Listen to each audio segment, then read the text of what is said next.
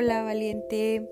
Este episodio es en colaboración con la Mazmorra, Mazmorra Restaurante, que se encuentra en el circuito Maya número 12. La Mazmorra es un lugar extraordinario donde puedes llevar a esa personita especial y darle una grata sorpresa. Además que la comida está deliciosa, deliciosa y es creada por el chef Fermín.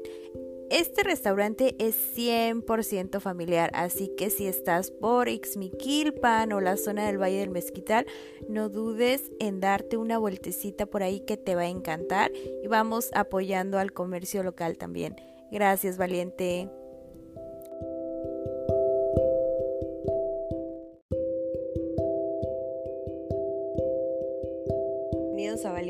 Hoy tengo una mujer extraordinaria. Para mí es un placer que esta chica venga aquí a contarnos un poco de su historia.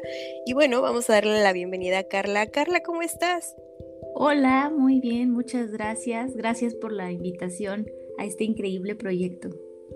Oye, Carlita, cuéntanos un poco de ti, qué haces, a qué te dedicas, chismeanos un poco más sobre ti. Chismeo, a ver, me dedico a todo y a nada, como las mujeres en la actualidad. Sí, ya sé. Que andamos como en búsqueda de, qué somos, qué hacemos. Mira, eh, ahorita estoy trabajando en una institución de educación. Estoy como en la parte un poco académica y también en docencia. A la vez eh, trabajo eh, de manera independiente como en este rollo de creación de, identidades de marca, etcétera, sobre todo como en, sí, en asesoría ¿no? de identidad de marca. Y también eh, llevo pues un, tiempo ya trabajando, colaborando con una fundación de educación y prevención de violencias, etcétera. Entonces, a grandes, muy grandes rasgos, son como mis tres áreas y es lo que hago actualmente. Trabajas una con una fundación. Ah, ¿Puedes especificarnos un poquito más qué hacen en esta fundación? Sí, claro. Mira, la fundación no está en México. Fue bien curioso porque eh, yo conocí a la chica que es directora de la fundación en un intercambio y pues nos hicimos amigas y de ahí surgió. Entonces, esta fundación está en Guatemala, ¿no? Tiene su sede allá.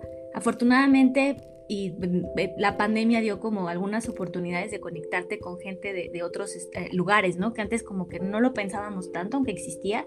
Entonces me invitan a participar y esta fundación lo que hace es llevar como procesos educativos y de formación no formales a comunidades, sobre todo en Guatemala, ¿no? O sea, comunidades guatemaltecas, aunque ya lo han abierto el espacio para Centroamérica y México, a través de cursos, talleres, eh, manuales, llevan eh, conferencias, foros, todo relacionado con perspectiva de género, educación sexual, eh, violencias contra las niñas y mujeres, empoderamiento de las juventudes. Y es un proyecto bien bonito porque justo se ha abierto como que sean los mismos jóvenes quienes hagan las iniciativas.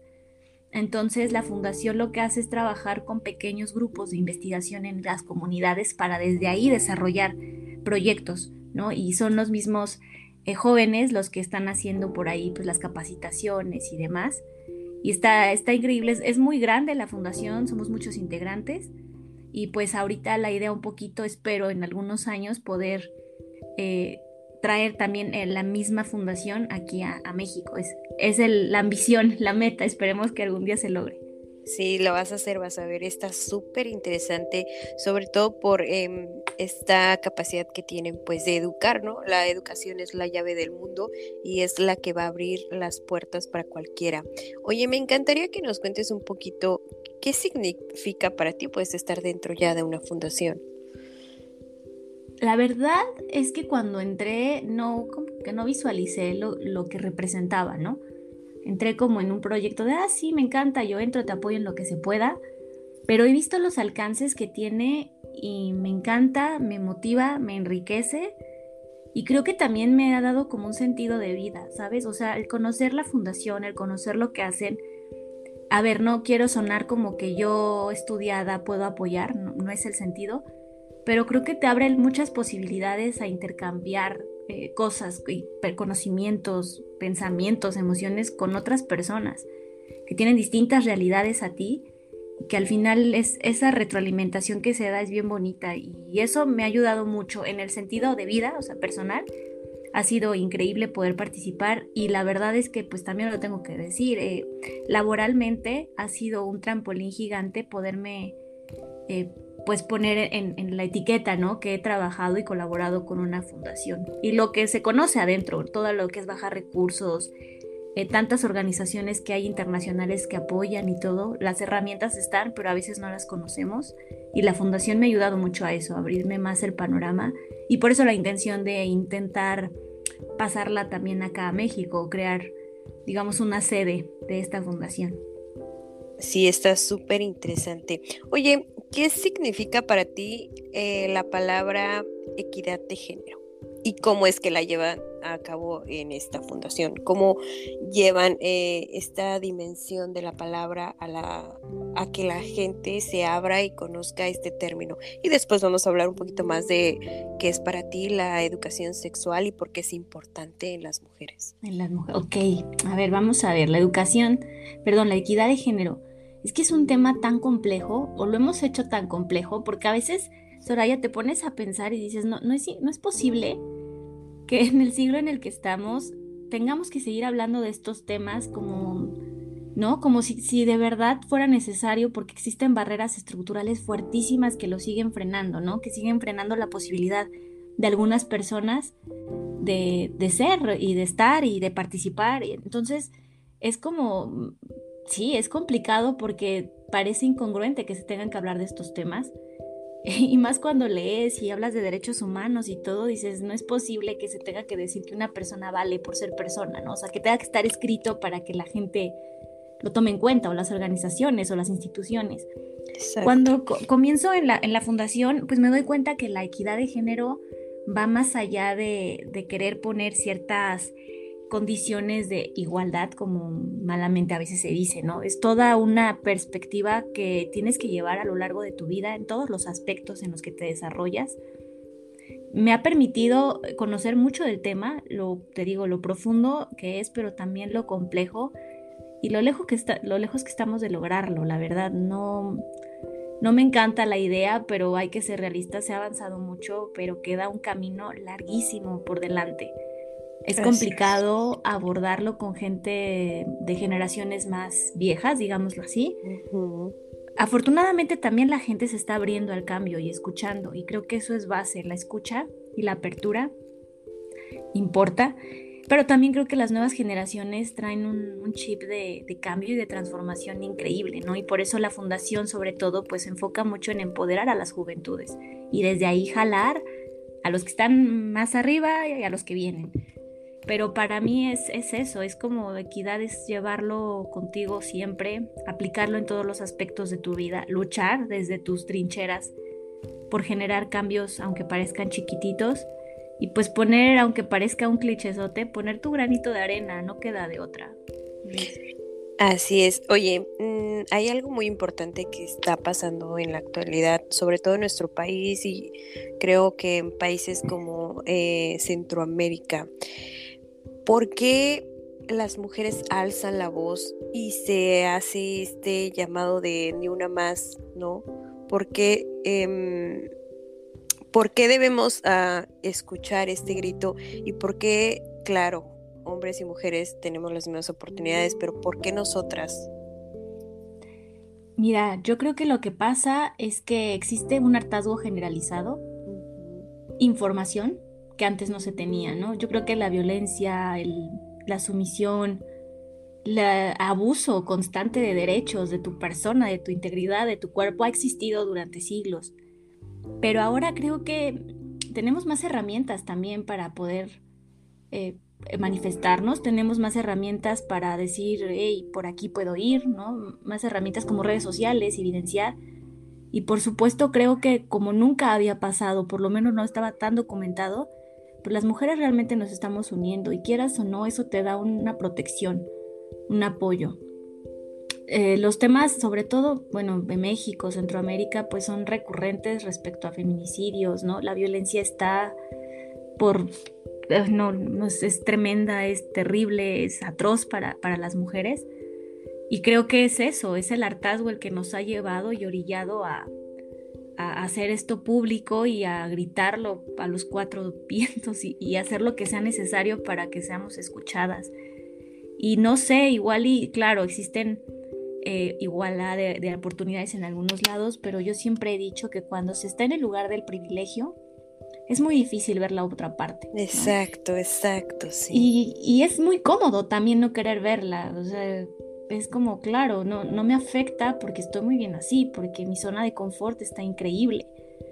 Pero es que no hay que ser, no hay que ser una persona muy estudiada en temas de género para darte cuenta que en las condiciones en que por lo menos en México las mujeres vivimos, todos los días nos representa una situación de riesgo. en cualquier aspecto, ¿no? O sea, salir a la calle, salir a la escuela, inclusive hasta en tu, en tu propio hogar donde creerías que estás a salvo, también corre riesgo. Justo, fíjate que justo en la semana esta, fui con mi hermana al gimnasio, fuimos ya en la nochecita, salimos como 10 y cuarto, y me dice ella, oye, está bien raro y no me encanta venir a esta hora porque hay puros hombres, ¿no? O sea, claro que es un espacio pues también seguro, ¿no? O sea, sabes que hay seguridad, hay cámaras, de alguna manera te desenvuelves y dices, no pasa nada. Pero, y yo le, eh, me quedé pensando y dije, es que date cuenta, o sea, al final ya son las 10 de la noche y parece mentira como a esta hora ya las mujeres de alguna manera sabemos que ya no es tan fácil que salgamos. Ya no te arriesgas, no, no es el espacio el gimnasio, es el espacio la calle, es el espacio tu coche. Es que de alguna manera tenemos el chip de que ese horario no es porque te lo prohíban, es que porque de, de verdad te estás poniendo en riesgo, ¿no? Y fue una medición que dije, sí es cierto, o sea, de 100% del gimnasio, te puedo asegurar que el 80 eran hombres, ¿no? A las 10 de la noche. Entonces dices, y claro, no nos vayamos a este rollo pues también de la maternidad, ¿no? Que quién sabe cuántas de estas chicas que van al gimnasio pues son mamás, ya no pueden estar en la noche por, por la familia, etcétera, muchos factores, pero volviendo al tema de la seguridad, eh, sí, yo creo que ha sido el desencadenante de mucho de nuestro hartazgo, nuestro enojo, y, pues nada, o sea, no queda más que gritarlo y expresarlo como podamos, creo yo. Así es. Oye, para ti, ¿qué tan importante es que lleven eh, educación sexual a las mujeres en general, a todos los rincones del mundo, pero en los que están a tu alcance? ¿Y qué tan de acuerdo estás con esto eh, que es mi cuerpo, no opino? Eh, creo que la educación sexual tampoco debería ser un tema de discusión, ¿no? No tendría por qué haber debates de por qué sí o por qué no. no sé, creo que el sistema patriarcal ha creado un chorro de candados y tabús para, pues para controlar finalmente, ¿no? A hombres y mujeres, porque yo siempre he pensado que el sistema patriarcal no solo afecta a mujeres, nos afecta a todos, a todos. Exacto. Entonces, eh, creo que la educación es que es fundamental. A ver, vámonos a lo más simple. Estamos hablando de lo más fundamental y lo más íntimo que es tu cuerpo. Es, digamos que lo más tuyo. ¿Por qué no habría que tener a alguien una educación para saberse, conocerse, explorarse? ¿No? me parece absurdo que se nos limite a, estudiar el cuerpo humano como si fuera algo ajeno cuando lo vemos todos los días me parece absurdo que no se quiera hablar de lo más eh, fundamental, necesario, y también, ¿por qué no? O sea, una, un camino de disfrute propio y con otra persona, ¿no?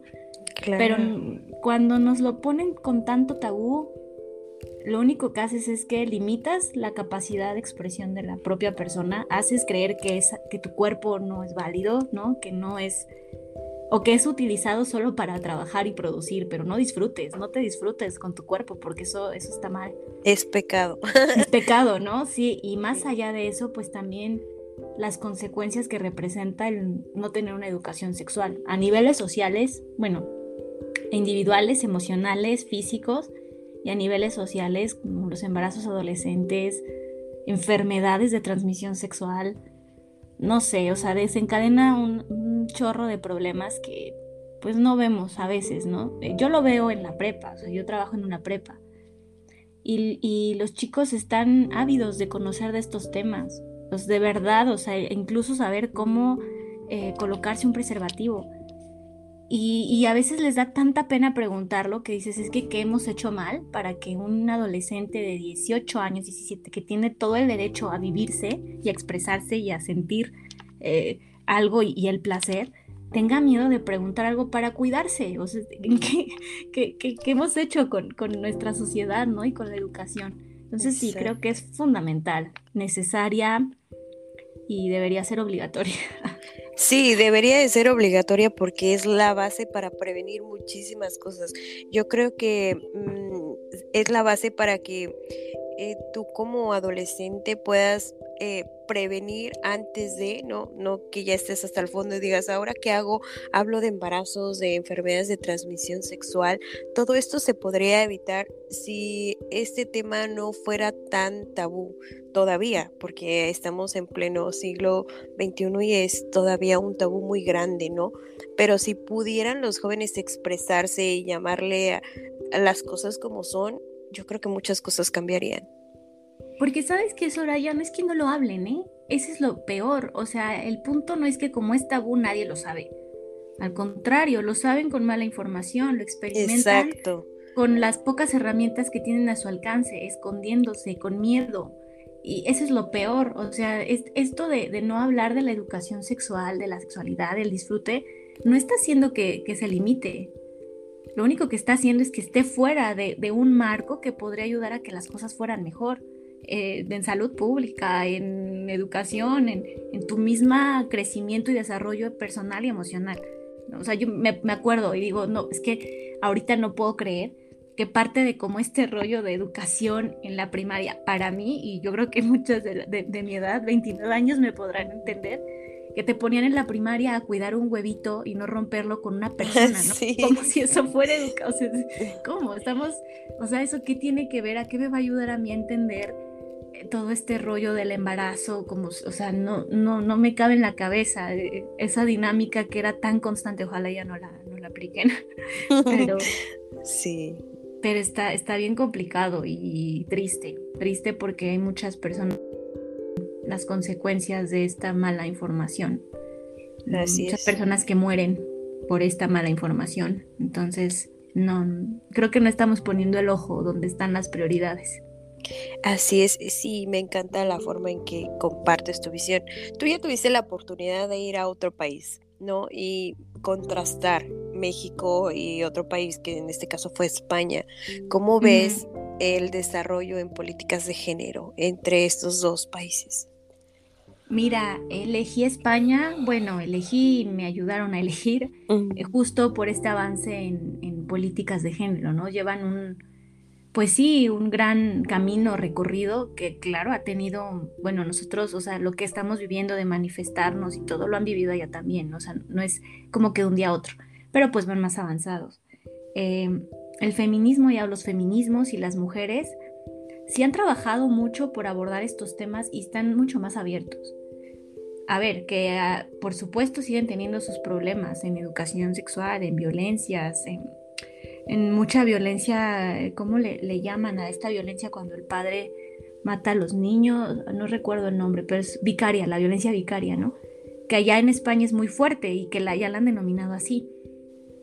Pero al final México se ha, se ha como respaldado mucho de las políticas españolas las mujeres académicas se han respaldado porque ha funcionado, sin embargo, te digo, tienen sus problemas, pero veo grandes avances como, por ejemplo, que a los niños y niñas a los 13 años ya tienen todas y todos puesta la vacuna del VPH. Aquí en México no sé cómo funciona, ¿no? Porque creo que es solo para cierto sector o, tal. Eh, o sea, y eso ya es como de salud pública. ¿no? De súper obligatorio que todas y todos lo tengan. En las calles es común encontrarte máquinas de preservativos el tema es muy abierto. Y eso creo que ayuda a por lo menos, no vas a eliminar el problema, pero sí disminuyes, ¿no? El tema del aborto esté como abierto, que sea una libertad, un derecho, pues también hay... Eso tendríamos que tomar como ejemplo muchos países como España y otros que de verdad están haciendo cambios por las políticas de género y que siempre le he dicho y lo platicaba también con unas amigas, al final todos estos cambios, y vas a estar yo creo que muy de acuerdo conmigo, no son, em, una iniciativa de quienes están arriba. ¿no? No, es que el gobierno, la institución un día se despertó y dijo, hoy quiero ser mucho más, eh, pues sí, de equitativo y verán por las mujeres y voy a hacer un cambio, ¿no? Es de una lucha diaria de quienes están abajo peleando, gritando y berreando y quienes les toca horrible llegar a los espacios de decisión y de participación para hacer cambios. ¿No? Entonces, gracias. Si alguien nos está escuchando que hace eso, muchas gracias, porque tu lucha vale la pena. Sí, exacto. Aunque no crean que tu voz no está siendo escuchada, es el principio de la transformación, es el principio de que los gobiernos volteen a verte y decir, ah, ok, aquí está pasando algo, tengo que solucionarlo. Y que muchas veces no sé si lo hacen por un sentido genuino de, creer que están mal las cosas o por presión social, ¿no? Pero mira, en cualquiera de los dos casos, mientras lo hagan y nos beneficien, yo no, me voy a meter en la conciencia de cada persona. Exacto, sí, claro. Em, oye, ¿qué significa para ti ser feminista? Ya hablamos de que tú has experimentado pues esta palabra y has conocido un poquito más del tema. ¿Qué ahora significa para ti ser significa ser feminista? A ver, te voy a contar algo sobre aquí, aquí en chismecito con el café en la mano, porque tengo ah, sí. Cuéntame, este nadie te va a escuchar, no te preocupes. nadie te escucha, es un secreto. sí. Mira, cuando yo inicié, eh, tenía un rollo como muy de estar. Eh, ay, ¿me escuchas? Sí, sí te escucho. Sí, sí, sí. Ah, es que como que se me. Ya, perdón, ¿eh? Este. Hablando del feminismo, yo inicié hace muy poquito, o sea, realmente tengo bien poquito tiempo siendo feminista ya y decirlo a los cuatro vientos. Me costó trabajo porque yo creía eh, que era malo, ¿no? Porque crecí con esta idea de que ser feminista era como, no, ser revoltosa, eso no está bien. Y luego yo soy una persona que en general, ahorita estoy intentando de construirme un poco, pero demasiado controladora con esta idea de intentar y querer ser perfecta para que los demás me reconocieran. Y yo creía que, el feminismo no cabía en esa persona perfecta que tenía que ser, ¿no? Entonces, por mucho tiempo, siempre me llamó la atención estos temas, eh, siempre tuve como esta idea de que era necesario hacer cambios, siempre tuve cierta empatía especial hacia con, o con las mujeres, en el sentido de, de que si algo les pasaba yo sentía fe como esta sensación de, ah, qué coraje, pero, pero no sabía que, cómo decirlo y tampoco me reconocía como feminista. Mi mamá también, ¿no? O sea, mi mamá yo mismo muy largo, aunque por mucho tiempo no lo reconoció, y creo que eso también influyó en mí. Entonces, cuando yo entro a la maestría, que te sabes, tengo 29 años, no tiene mucho que entrar a la maestría, tendré unos 5 años con, un grupo de, mujeres docentes que trabajaban estos temas y a mí me interesaba como hablar un poco de la violencia, la verdad que por conocerlo, ¿eh? Y conforme me fui acercando a ellas, platicando, es que me fueron poniendo el chip y ya no me lo quité. O sea, alguna vez mi directora de tesis me dijo, una vez que te pones los lentes, no te los vuelves a quitar. Wow. Y qué razón tenía. y, no le creí en ese momento, ¿no? Yo decía, ay, no, qué exagerada, no, no es para tanto.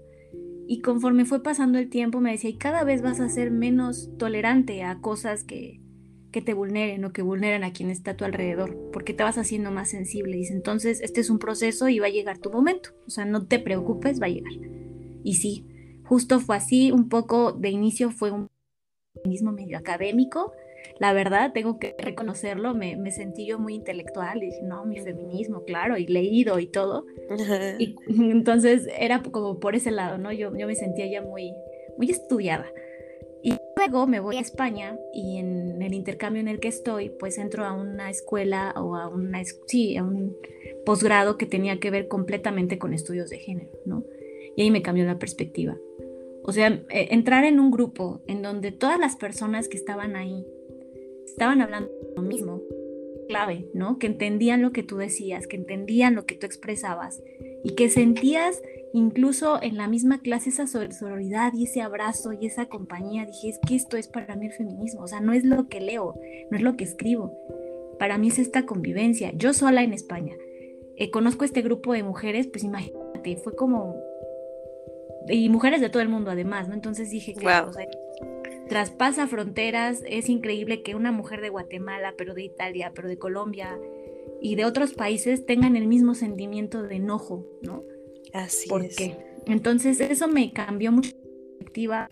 Eso, pues ya empiezo como a enfocarme más a, a entender para mí qué era el feminismo, no desde lo que te lo de, no, para mí, yo cómo quería ser feminista. Y ahora entiendo que más que un estilo de vida, porque no creo que sea para mí un estilo de vida, pues es una ideología y una decisión política. Vivir todos los días intentando hacer algo, intentando que mi voz sea escuchada, visibilizarme y si está en mi posibilidad que alguien más eh, lo haga, me doy por bien servida, pero para mí ahorita mi principal compromiso como feminista es conmigo. Si yo no me siento lo suficientemente fuerte y empoderada, no voy a poder ayudar a otras. Exacto. ¿no? Entonces eso, dejé de sentir esta presión por ayudar a todo el mundo, ¿no? Dije, a ver, Carla, concéntrate primero en ti. Busca, busca cómo tú puedes eh, eh, hacer que tu voz valga. Busca en qué momentos, en qué pequeños espacios puedes eh, ahí como filtrarte y hacer lo que te gusta. Y si en ese camino hay alguien a quien contagie, si quiera empezar a construir su propio feminismo, no el que te dicen las teorías, no el que te encajona, ¿no? Tú eres radical, ¿no? Tú eres ecologista. Tu propio feminismo, pues todos cabemos, todas y todos cabemos, ¿no? Entonces, es eso, es una decisión un poco política de ir y todo lo que hago todos los días, por lo menos intento que tenga una finalidad así, ¿no? Por pequeña que sea, algo que motive mi día y algo que me diga, o sea, me estoy acordando que soy feminista hasta el día que me muera. No me importa que me Claro, no, y es que eso es la realidad, o sea, es eh, luchar, porque al final de cuentas todas queremos luchar, todas queremos eh, equidad, todas queremos algo diferente, algo que cambie, y tú puedes luchar desde tu trinchera, pero vamos, somos todas y estamos juntas en, lo mismo. Justo, y entender que no existe ni un feminismo perfecto ni el correcto, ¿no? O sea, cada quien construye sus propias perspectivas y mientras no dañen a las personas que están en la misma lucha contigo, mientras respetes su proceso y su lucha y abraces también ese proceso aunque tú no lo entiendas al 100%, pues creo que de eso se trata al final, el mundo necesita más empatía y, creo que empezamos por ahí. Y el feminismo la verdad es que es un movimiento que también es su bandera, aunque muchos quieran hacerlo ver como contrario. Ojalá y todas las mujeres pudieran darse cuenta de que el feminismo, en el sentido de comunidad, de apoyo, de hermandad, de sororidad y de red, sí te salva la vida, yo creo. Exacto, sí, es, es, es, esta red de apoyo que todas necesitamos, que todas en algún momento hemos gritado por ayuda, por cualquier tipo de ayuda. Es muy importante saber que el, feminismo es eso, es un abrazo para el alma, es un abrazo para ti como mujer. Y bueno, eh, en este programa tenemos una dinámica de contar alguna historia que te haya hecho más fuerte, más resiliente. ¿Tú tienes alguna que nos quieras compartir? Solo ¿En una. Serio? Solo tengo que compartir una, no me digas eso. Sí, claro. Bueno, una que te haya marcado, que hayas dicho ah, de este momento a este otro, soy una Carla diferente, una Carla con una nueva visión. Totalmente, lo tengo clarísimo, sí. La, la comparto porque yo creo que, que parte de, de sentirte abrazada es eso, no tener miedo a hablar y a ser juzgada, ¿no? A veces nos da tanto miedo que sepa nuestra historia porque qué pena, qué van a decir. Y no, no, no soy la única que está viviendo o vivió cosas difíciles y entender que, que cada realidad es distinta, que la vida es así, que es un proceso durísimo y que está bien a veces sentirse mal y sentirse perdida, ¿no? Y, y no, dar, no tener pena de contarlo. Fíjate que fue una situación muy complicada familiar en donde pues eh, hubo un poco de violencia, etcétera. Y entonces cuando yo me doy cuenta, o sea, es un proceso muy largo porque a la par de toda esta situación violenta que surgió, de la que yo también ah, no fui solo víctima, ¿no? De la que yo también ejercí porque en una violencia siempre hay más de uno. ¿no? Entonces, en este círculo que se crean horribles de violencia y de dependencia, yo pasé, te puedo decir que de mis 20 hasta que regresé de la maestría, que sería mis 27 más o menos, pasé viviendo para otros. O sea, en esos años sí hice mi maestría, sí disfruté un poco de mis cosas, pero no, no me logro, te lo juro, yo no logro recordar un momento en el que lo hiciera para mí. Siempre estaba pensando en los demás.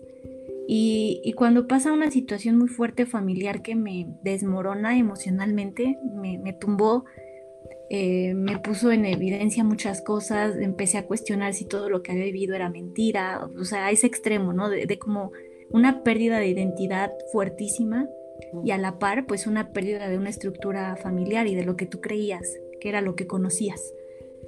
Entonces, eh, a partir de esto yo empiezo a hacer, el año pasado que viene todo este proceso como de, de crisis interna fuertísima, eh, dejo de pensar en proyectos futuros, estuve como en la nada un buen rato, en un vacío de no saber qué hacer con mi vida, a dónde iba, y empiezo a hacer, afortunadamente, y gracias a, la gente que está cercana a mi hermana, que es como mi mejor amiga, eh, empiezo a escuchar y a meterme como a, entender por qué me estaba pasando esto y me doy cuenta y empiezo a hacer este ejercicio de que había pasado casi 10 años siendo cuidador de otras personas, tal cual.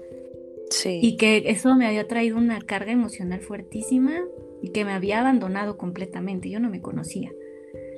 Entonces eh, pasa todo este proceso, eh, yo empiezo como a pararme, a estudiar, a leer, a ir a terapia, a, ver por mí por primera vez. Y claro que viene un tiempo de confrontación con quienes yo cuidaba porque ya no estaba ¿Por qué estaba decidiendo vivir mi vida antes porque estabas cambiando, ¿no? Exacto, eh, fue, fue, exacto, fue un, una confrontación muy fuerte, porque claro, la Carla que conocían disponible, este, incondicional. La que decía sí a todo. A todo, ¿eh? A todo, absolutamente. Así tuviera que yo ponerme en el peor riesgo o dejar mi vida de lado o dejar mis planes, era el sí a todo. Y después me di cuenta que ese sí a todo no era tanto porque lo quisiera, sino por sentirme reconocida. No, pero ese es otro tema.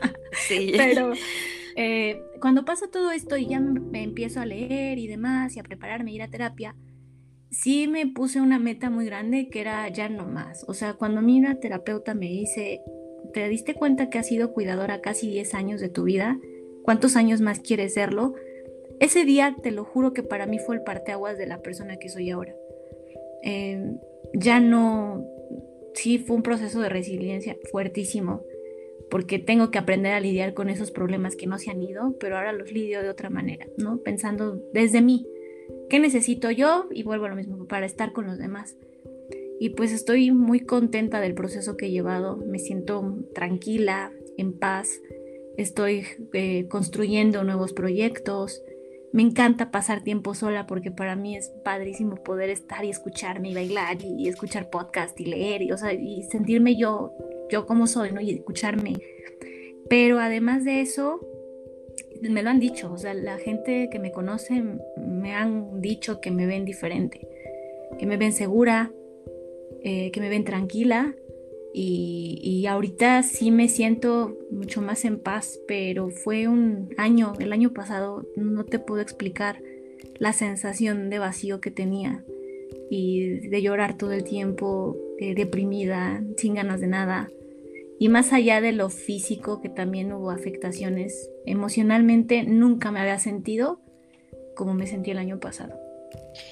Déjame decirte que, bueno, el podcast eh, nace de una crisis, una crisis mía, donde al igual que tú, yo me sentía así, que no sabía dónde iba, que me sentía estancada, inclusive yo por ser mamá decía, no, es que yo debía haber hecho esto, esto y aquello, pero eran más por las expectativas de los demás, como tú lo acabas de decir, porque yo quería cumplir las expectativas de los que me veían afuera y no realmente lo que yo era como, como persona, como, como tú lo acabas de decir, yo estaba perdida, era Soraya, pero Soraya para complacer a los demás y no Soraya para para decir, ¿sabes qué? A mí me gustan los tacos de, no sé, de pastor y esos me gustan y me gusta la música de rock y eso me gusta y no me da pena decirlo, sino era como esta parte de complacer, de decir, ah, ¿te gusta esto? Y, si otra persona me dijera, no, pero mejor quiero esto, yo decía, ah, sí, bueno, lo que tú quieras, lo que como tú veas, como, como tú lo desees. Y no era como imponer lo que yo necesitaba o deseaba en ese momento. Y al, al, escucharte me identifico mucho contigo porque pues me doy cuenta, uno, que la terapia debería de ser algo que deberían implantar por siempre porque es algo que nos ayuda a salir adelante.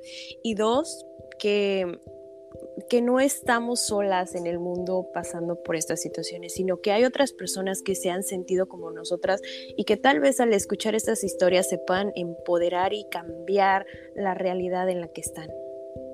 Claro, y que nunca es tarde, pero que también no tienes que presionar el proceso, ¿no? Porque también ahorita todo este rollo de la salud emocional como que a veces te quiere obligar a que cambies y le eches ganas y no siempre se puede, la verdad, o sea, cuando alguien se siente mal, lo que menos quieres escuchar es échale ganas, tú puedes, tienes todo para salir adelante, no, no tengo todo, claro que no, me está faltando una pieza y, y a lo mejor no me lo vas a entender porque no es tu realidad. Y eso yo creo que hay que ser bien, bien empáticos y bien amorosos con nuestra realidad pero sobre todo también con la realidad de las otras personas, porque los comentarios a veces dañan tanto que destruyen vidas.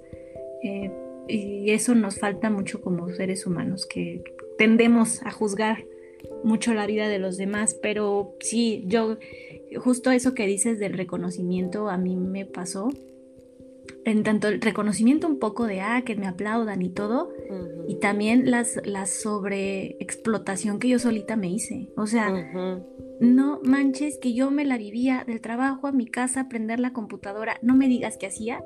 Cinco horas, seis horas me acostaba con la computadora, el celular, eh, nunca podía darme el tiempo de sentarme a reflexionar, mi ejercicio lo hacía rápido porque es que no tengo tiempo y todo el tiempo era corriendo para todo. Y pues después de, mucho tiempo dije, claro, está más padre estar ocupada que enfrentarte a tus propios monstruos internos, ¿no? Es, como tú, misma te estás callando para no escuchar eso que tu cuerpo ya está gritando, porque físicamente también mi cuerpo me gritó. Pero, ¿qué daño? Ah, dime, dime. Que en cuanto a eso que decías, pues el cuerpo sintomatiza todo, todo. O sea, de verdad, eh, yo no creía esto hasta que también lo comprobé cuando ya estaba como en un momento de colapsar, donde mi cuerpo dijo, hey, necesitas parar ya y me enfermé y después la garganta y después la cabeza y dices, hey, ¿qué me está pasando si yo era aparentemente muy sana? No, es que ya tu cuerpo no puede con todo, con toda la carga mental que trae y pues necesita parar. Y eso es cuando lo escuchas, ¿no? Porque a veces con síntomas y tú te los vas callando con la pastillita, con y, y, es más fácil hacer eso, pero eh, justo también, y vuelvo a lo mismo, qué daño nos ha hecho, pues sí, el sistema patriarcal y como mujeres eh, también esta presión que tenemos por el reconocimiento viene dada de tienes que ser perfecta, ¿eh? porque si no, no vales lo mismo, porque la competencia allá afuera está cañona y si tú no eres lo suficientemente chingona, lo voy a decir, eh, pues cuidado, ¿no? Porque no vas a ser tan reconocida y, y te va a dejar a un lado. Entonces, ay no, qué presión tan horrible. Pero eso, eso fue lo que a mí me pasó con la resiliencia y, y este proceso. Agradezco mucho ahorita todo lo que viví. Eh, y nada, no, no me arrepiento de haber vivido esos casi ocho años siendo cuidadora. Creo que las cosas se dieron así. Eh, y pues nada, ahorita veo con, con, un poco de gratitud y también entendiendo compasión. y compasión la persona que fui.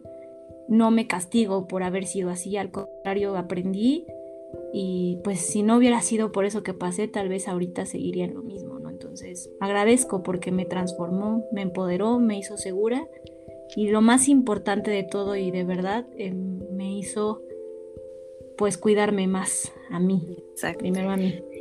Y ahí está la lección aprendida, ¿no? Porque como dices tú, si tú hubieras quedado como, ay, es que Mm, pobre de mí, pero solo hubieras quedado en el pobre de mí, no hubieras actuado, entonces la lección nunca hubiera nunca se hubiera aprendido y se hubiera vuelto se hubiera vuelto a repetir, perdón.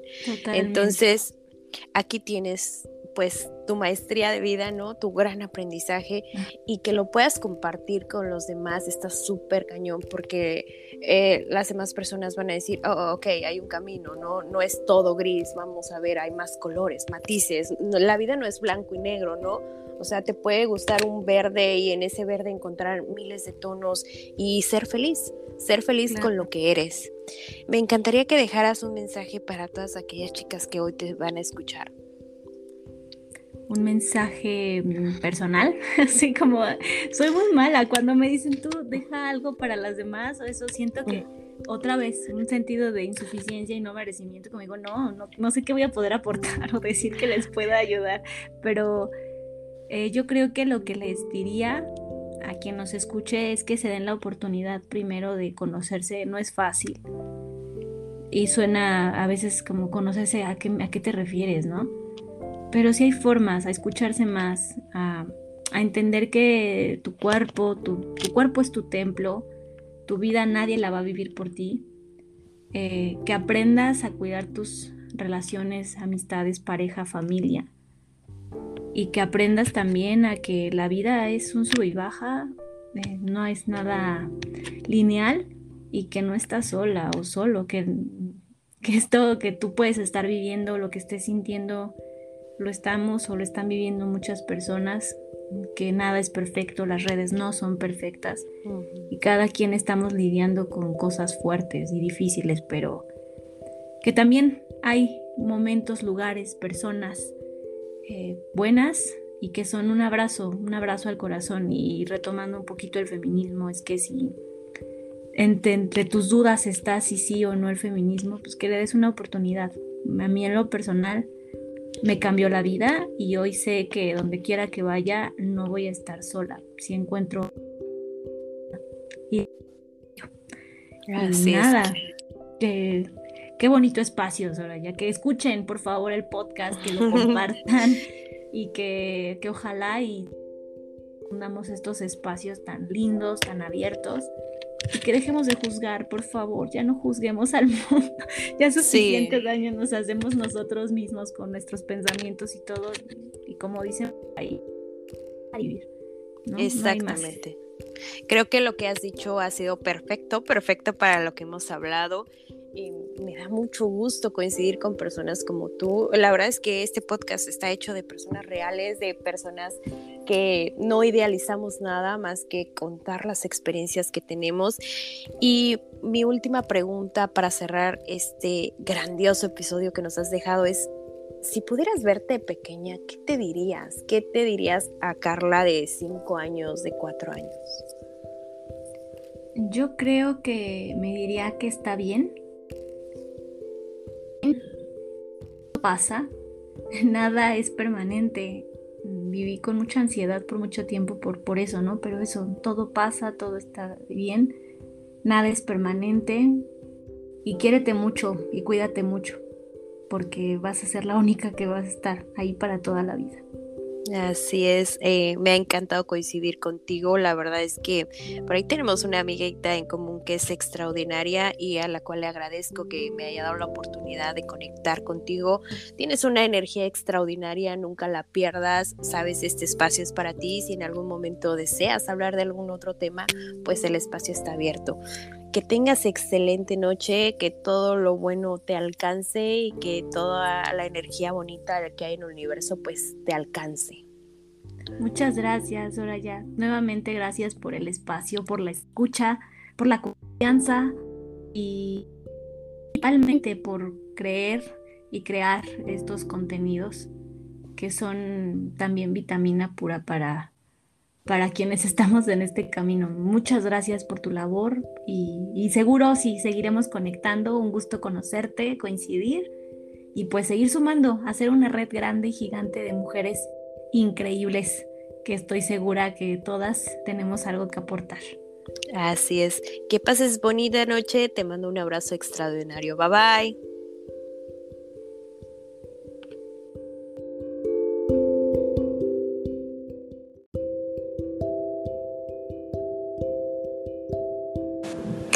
Esto fue Valientes. Gracias por escucharme. Si te gustó el episodio, compártelo con tus amigos y te veo en el próximo episodio. Gracias.